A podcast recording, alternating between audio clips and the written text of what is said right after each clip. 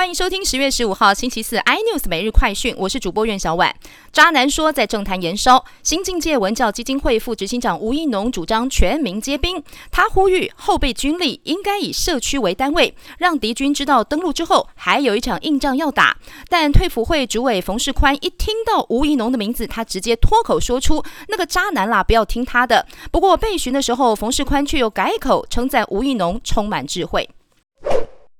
台积电有多会赚钱呢？今天举行了线上法说会，公布第三季营运结果。随着智慧手机、高效能运算及物联网平台业绩成长，台积电第三季营收攀高到一百二十一点四亿美金，超越了原定最高一百一十五亿美元的目标，折合新台币更来到三千五百六十四点三亿，季增百分之十四点七，税后净利一千三百七十三点一亿元，创下历史新高。这相当于平均每一天可以赚进十五。点二六亿，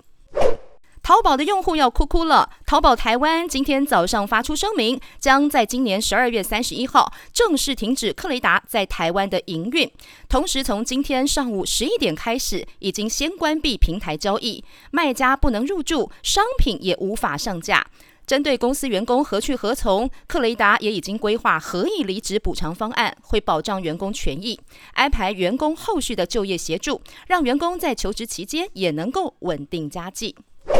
美国洛杉矶国际机场再度出现了飞行背包客，而这次通报的还是华航客机。消息指出，在当地时间十四号下午，华航机组人员在一千八百多公尺的高空，目击到有一名背着飞行背包的人出现在飞航的航道上，马上通知塔台处理。由于上个月初洛杉矶机场也才发生了类似事件，当局也将对此案进行详细调查。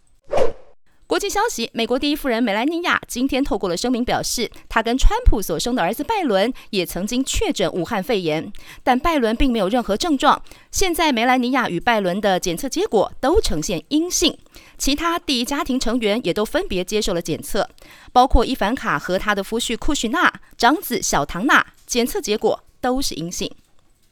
更多新闻内容，请锁定有线电视八十八 MOD 五零四 iNews 最正晚报，或上 YouTube 搜寻三立 iNews。